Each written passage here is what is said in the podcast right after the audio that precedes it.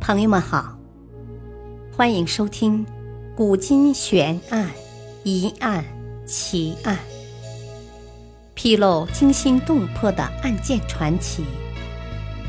作者：李晓东，播讲：汉月。功过难定，秦始皇陵修建地宫之谜。公元前二二一年，秦始皇统一中国。这位在生前骄横跋扈、性情不定的始皇帝，在死后留下的陵墓依然扑朔迷离，成为中国考古史上最重要、最难破解的谜团之一。四十余年来，关于秦始皇陵的考古工作从未停止过。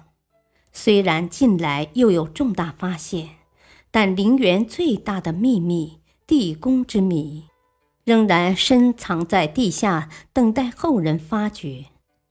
地宫是放置秦始皇棺椁和随葬器物的地方。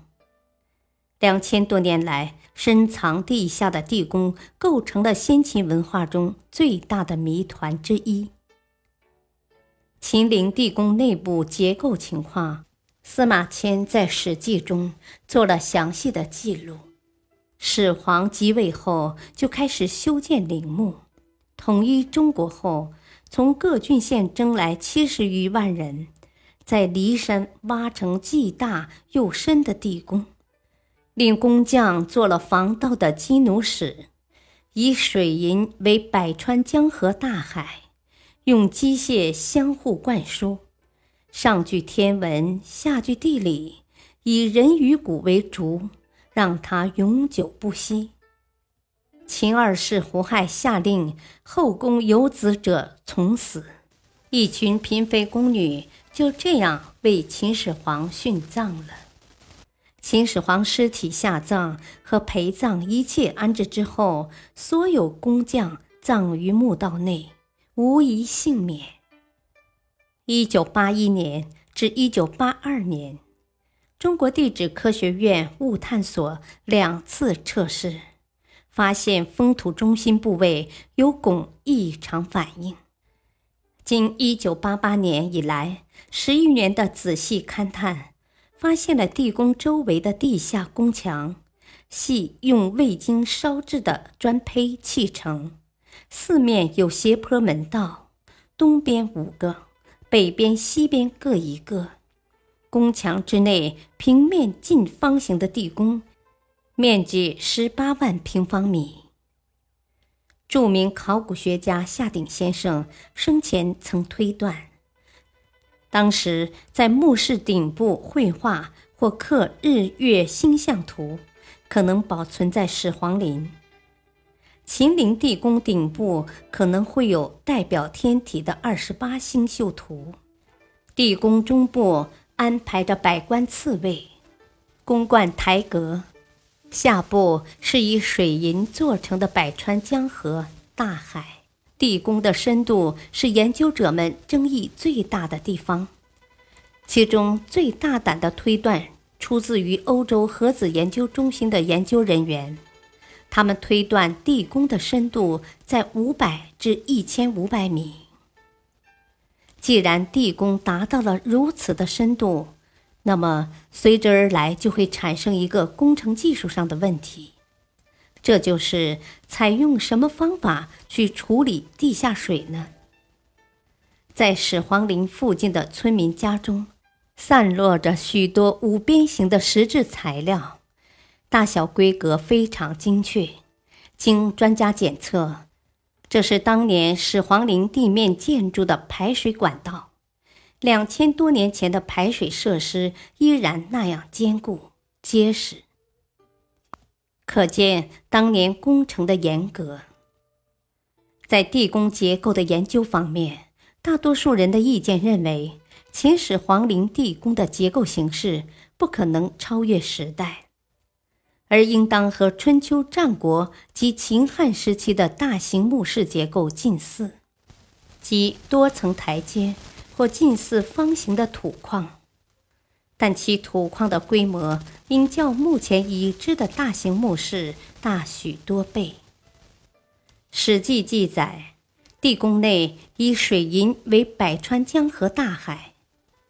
中国地质调查研究院研究员介绍，通过物探证明，地宫内的确存在着明显的汞异常，而且汞分布为东南、西南强。东北、西北弱。如果以水银分布代表江海的话，这正好与我国渤海、黄海的分布位置相符。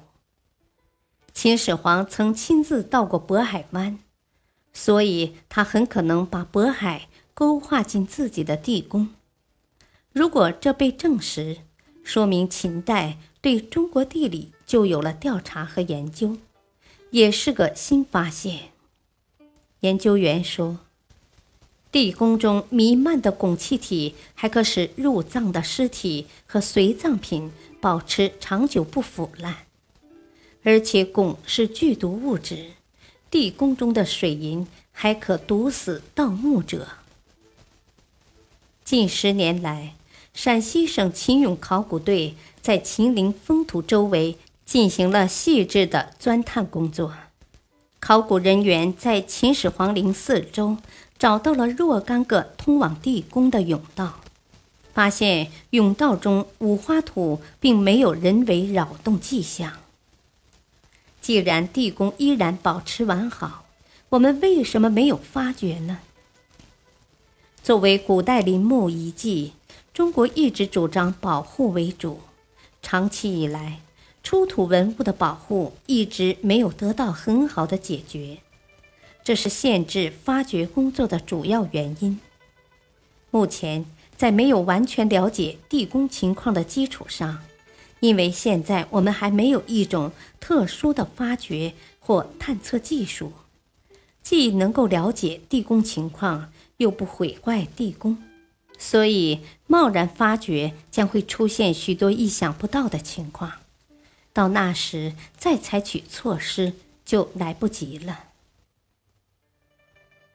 历史话外音：如果有朝一日秦陵被发掘，那么人们就会发现一座灿烂文化艺术的文物宝库，那将是人类历史上无与伦比的最为壮观的考古发现。